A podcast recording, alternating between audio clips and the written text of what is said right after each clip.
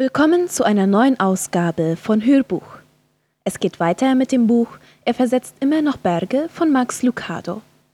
Heute ist das Kapitel 18 an der Reihe. Josefs Gebet. Wenn Gottes Handeln uns verwirrt. Als Josef erwachte, tat er, was ihm der Engel befohlen hatte. Matthäus 1, Vers 24. Der weiße Platz zwischen den Bibelversen ist fruchtbarer Boden für Fragen. Man kann die Bibel kaum lesen, ohne vor sich hin zu murmeln, ich frage mich ob. Ich frage mich, ob Eva noch mehr Früchte aß. Ich frage mich, ob Noah bei Stürmen gut schlafen konnte. Ich frage mich, ob Jona gern Fisch aß oder ob Jeremia Freunde hatte. Ist Mose Dornbüschen aus dem Weg gegangen? Hat Petrus jemals wieder versucht, auf dem Wasser zu gehen? Hätte je eine Frau Paulus geheiratet, wenn Paulus ihr einen Antrag gemacht hätte? Die Bibel ist wie ein Zaun mit Astlöchern, durch die wir zwar hindurchsehen können, die uns jedoch nicht das ganze Bild zeigen. Die Bibel ist wie ein Fotoalbum voller Schnappschüsse, auf denen Begegnungen zwischen Mensch und Gott festgehalten sind aber nicht immer werden die Folgen dieser Begegnungen berichtet.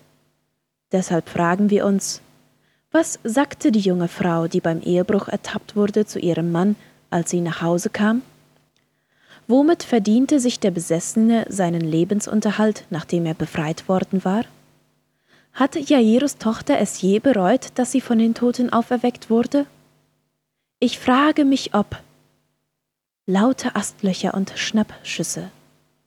Wir finden sie in jedem Kapitel der Bibel, bei jeder Person, von der berichtet wird. Aber nichts wirft so viele Fragen auf wie die Geburt Christi. Personen tauchen auf und verschwinden wieder, noch ehe wir sie irgendetwas fragen können. Der Gasthausbesitzer, der zu viel zu tun hatte, als dass er Gott willkommen heißen konnte, hat er je erfahren, wem er den Eintritt verwehrte? Die Hirten, haben Sie jemals das Lied gesummt, das die Engel sangen? Die weisen Männer, die dem Stern folgten, wie haben sie sich gefühlt, als sie ein Kleinkind anbeteten? Und dann ist da noch Josef. An ihn habe ich viele Fragen. Zum Beispiel, hast du mit Jesus Armdrücken gespielt? Hat er dich je gewinnen lassen? Hast du je beim Beten aufgeschaut und bemerkt, dass Jesus dir zuhörte? Wie sagt man Jesus auf Ägyptisch? Was ist aus den weisen Männern geworden? Was ist aus dir geworden? Wir wissen nicht, was aus Josef geworden ist. Seine Rolle im ersten Akt ist so bedeutsam, dass man erwartet, er würde auch in allen anderen Akten vorkommen. Aber mit Ausnahme der kurzen Szene mit dem zwölfjährigen Jesus im Tempel taucht er in der Geschichte nie wieder auf. Der Rest seines Lebens ist für uns Spekulation und unsere Fragen bleiben unbeantwortet. Doch von all den vielen Fragen, die ich habe, ist mir die über Bethlehem am wichtigsten. Ich würde gern etwas über jene Nacht im Stall erfahren. Ich kann mir Josef vorstellen. Weideland, das vom Mond beschienen wird. Oben am Himmel blinken die Sterne. In einiger Entfernung sieht man die Lichter von Bethlehem aufleuchten. Und dort ist er. Vor dem Stall geht er auf und ab. Was dachte er, während Jesus geboren wurde? Woran dachte er, als Maria das Kind zur Welt brachte? Er hatte getan, was er konnte. Wasser heiß gemacht, einen Platz vorbereitet, wo Maria sich hinlegen konnte. Er hatte es Maria im Stall so bequem wie nur möglich gemacht und dann war er hinausgegangen. Sie hatte ihn gebeten, allein sein zu dürfen. Nie hatte Josef sich einsamer gefühlt. Was dachte er in dieser Ewigkeit, die zwischen der Bitte seiner Frau und der Ankunft Jesu lag? Er ging in die Nacht hinaus und blickte auf zu den Sternen. Betete er? Ich weiß nicht warum, aber ich kann mir nicht vorstellen, dass er still war. Ich sehe ihn aufgeregt auf und ab gehen. Eine Minute lang schüttelt er den Kopf, dann macht er eine Faust. So hatte er sich die Sache nicht vorgestellt. Ich frage mich, was er wohl sagte. So habe ich die Sache nicht geplant, Gott. Wirklich nicht. Mein Kind, das in einem Stall geboren wird? So habe ich mir das nicht gedacht. Ein finsteres Loch mit Schafen und Eseln, mit Heu und Stroh. Und niemand außer den Sternen hört die Schmerzen, die meine Frau bei der Geburt durchmacht. So habe ich mir das überhaupt nicht vorgestellt. Nein, ich habe mir vorgestellt, dass die Verwandten da sind. Vor meinem inneren Auge habe ich bereits die Großmütter gesehen. Wie die Nachbarn sich draußen vor der Tür drängen und Freunde an meiner Seite stehen. Ich habe mir vorgestellt, wie das Haus fast auseinanderbricht, wenn das Baby zum ersten Mal schreit. Ein Klaps auf den Po, lautes Lachen und Jubel. So hatte ich es mir gedacht. Die Hebamme hätte mir das Kind gebracht und alle Leute hätten gratuliert. Maria hätte sich ausgeruht und wir hätten gefeiert. Ganz Nazareth hätte gefeiert. Aber hier, schau dir das doch an.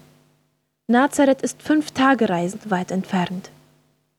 Und hier befinden wir uns, nun ja, auf einer Schafwiese. Wer wird mit uns feiern? Die Schafe? Die Hirten? Die Sterne? Irgendwie ist das nicht richtig. Was für ein Ehemann bin ich denn? Ich habe meiner Frau keine Hebamme besorgt, die ihr hätte helfen können, kein Bett, das ihr den Rücken gestützt hätte. Ihr Kissen ist die Decke von meinem Esel. Das Haus, das ich ihr bieten kann, ist ein Stall mit Heu und Stroh.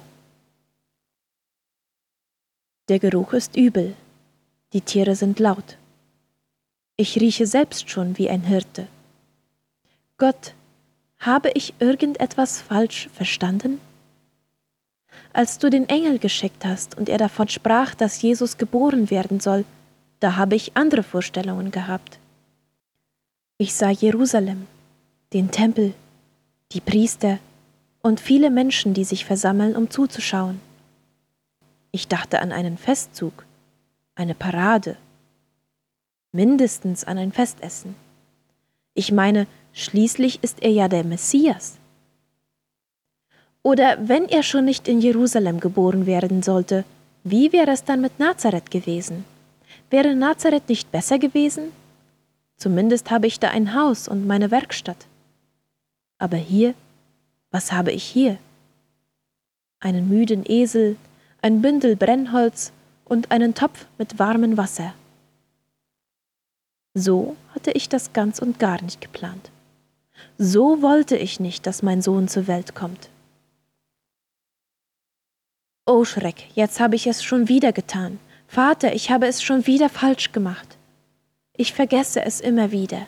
Es ist ja nicht mein Sohn, es ist dein Sohn. Das Kind gehört dir. Der Plan stammt von dir. Die Idee kommt von dir. Bitte vergib mir, wenn ich das frage, aber ist es richtig, dass Gott auf einem solchen armseligen Weg in die Welt kommt? Das Erscheinen des Engels, das habe ich akzeptiert. Die Fragen, die die Leute über die Schwangerschaft gestellt haben, die konnte ich ertragen. Die Reise nach Bethlehem, in Ordnung. Aber warum diese Geburt im Stall, Gott? Jede Minute kann es soweit sein, dass Maria das Kind zur Welt bringt. Es ist kein Kind, sondern der Messias. Kein Säugling, sondern Gott. Das war es, was der Engel sagte.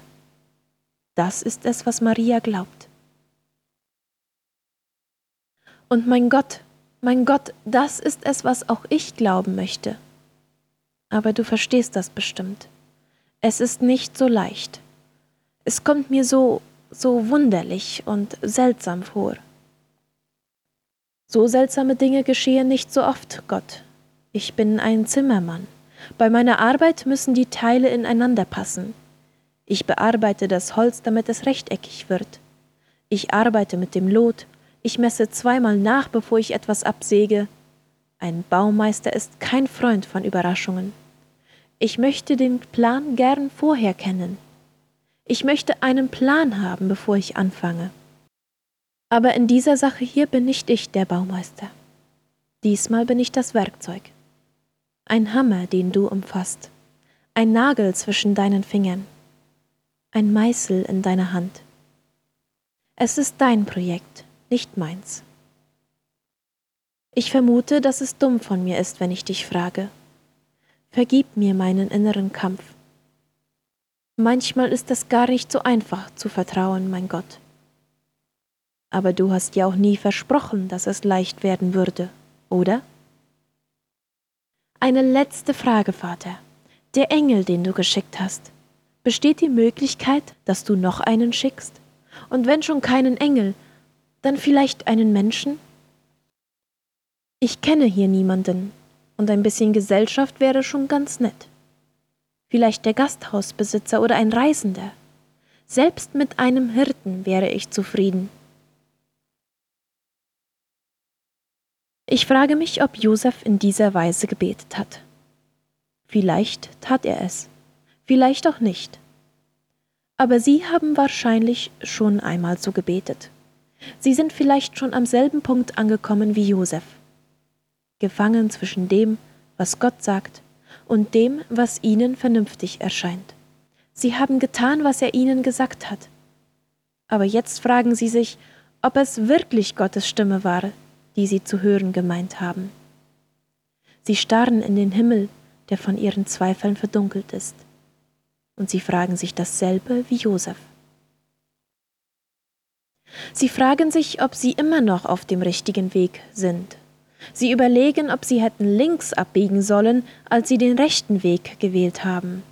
Und sie fragen sich, ob hinter der ganzen Sache ein Plan steht. Die Dinge haben sich nicht so entwickelt, wie sie es sich vorgestellt haben. Jeder von uns weiß, wie das ist, wenn man in der Nacht nach einem Licht sucht. Vielleicht nicht draußen vor einem Stall, aber möglicherweise draußen vor der Ambulanz, auf dem Schotter am Straßenrand, auf dem kurz gemähten Gras eines Friedhofs. Auch wir haben unsere Fragen gestellt. Wir haben Gottes Plan in Frage gestellt. Und wir haben uns gefragt, warum Gott so handelt, wie er es tut. Der Himmel über Bethlehem ist nicht der erste Himmel, der die Bitten eines verwirrten Wanderers hört. Wenn es stimmt, dass sie sich die gleichen Fragen wie Josef stellen, dann möchte ich sie auffordern, auch so zu handeln, wie Josef es tat. Gehorchen Sie Gott. Das ist es, was er tat. Er gehorchte. Er gehorchte, als der Engel sprach. Er gehorchte, als Maria ihre Erklärung gab. Er gehorchte, als Gott ihn sandte. Er war Gott gehorsam. Er war gehorsam, als der Himmel leuchtete. Er war gehorsam, als der Himmel sich verdunkelte. Er ließ sich durch seine Verwirrung nicht vom Gehorsam abhalten. Er wusste nicht alles, aber er tat, was er wusste. Er legte seine Arbeit nieder, nahm seine Familie und zog in ein anderes Land. Warum? Weil Gott es gesagt hatte. Wie sieht es bei Ihnen aus? Wie Josef können auch Sie nicht das ganze Bild sehen. Wie bei Josef besteht auch Ihre Aufgabe darin, dafür zu sorgen, dass Jesus in den Teil der Welt hineingeboren wird, in dem Sie leben. Und genau wie Josef haben Sie die Wahl, zu gehorchen oder es nicht zu tun. Weil Josef gehorchte, gebrauchte ihn Gott, um die Welt zu verändern. Kann er Sie genauso gebrauchen? Gott sucht auch heute noch nach Menschen wie Josef, nach Männern und Frauen, die glauben, dass Gott mit der Welt noch nicht am Ende ist. Gewöhnliche Leute, die einem ungewöhnlichen Gott dienen. Wollen Sie so ein Mensch sein? Wollen Sie dienen, selbst wenn Sie nicht alles verstehen? Nein, der Himmel von Bethlehem war nicht der erste Himmel, der das Flehen eines ehrlichen Herzens hörte, aber auch nicht der letzte. Und vielleicht hat Gott Josef nicht alle Fragen beantwortet. Aber die wichtigste hat er ihm beantwortet. Bist du immer noch mit mir, Gott? Und durch die ersten Schreie des göttlichen Kindes erklang die Antwort. Ja, ja, Josef, ich bin mit dir. Es gibt viele Fragen, auf die wir wahrscheinlich erst eine Antwort erhalten, wenn wir nach Hause kommen. Im Moment gibt es noch viele Astlöcher und Schnappschüsse. Noch oft werden wir sagen, ich frage mich ob. Aber bei all unserem Nachdenken gibt es eine Frage, die wir uns nie stellen müssen. Sorgt Gott für uns? Sind wir Gott wichtig? Liebt er seine Kinder immer noch? Durch das kleine Gesicht des Kindes, das im Stall geboren wurde, sagt er Ja. Ja, ihre Sünden sind vergeben. Ja, ihr Name steht im Himmel geschrieben. Ja, der Tod ist besiegt. Und ja, Gott ist in ihre Welt gekommen. Immanuel, Gott ist mit uns.